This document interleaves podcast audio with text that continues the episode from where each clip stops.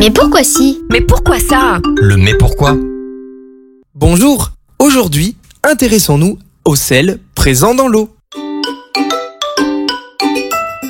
Pour appréhender ce phénomène, nous devons retourner très très loin, il y a 4 milliards d'années, c'est-à-dire avant même que les premiers dinosaures aient foulé le sol de notre planète.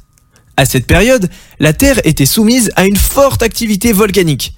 Les éruptions étaient très nombreuses et surtout très violentes, et chargeaient l'atmosphère de gaz, du chlore, du gaz carbonique ou encore du soufre, et également de vapeur d'eau.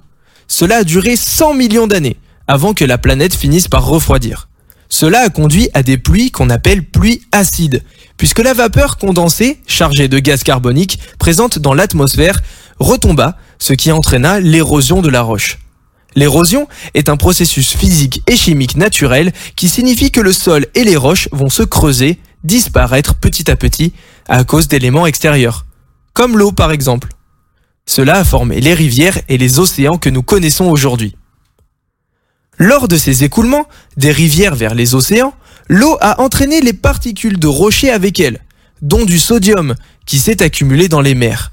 Ce sodium s'est associé au chlore présent dans les pluies et a formé le chlorure de sodium, c'est-à-dire le sel que nous connaissons si bien aujourd'hui et que nous retrouvons dans nos plats sur nos tables.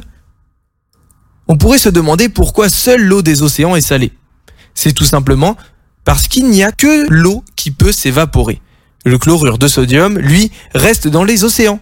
De plus, cette substance, donc le chlorure de sodium, s'associe à des éléments chimiques présents en milieu sous-marin qui ne sont pas présents dans les rivières. Et voilà, tu sais désormais pourquoi l'eau des océans et des mers est salée. À bientôt pour une prochaine question. Ce podcast vous a été proposé par Radio Pitchoun, compté par Valentin Olivier. Merci pour votre écoute et surtout, restez curieux.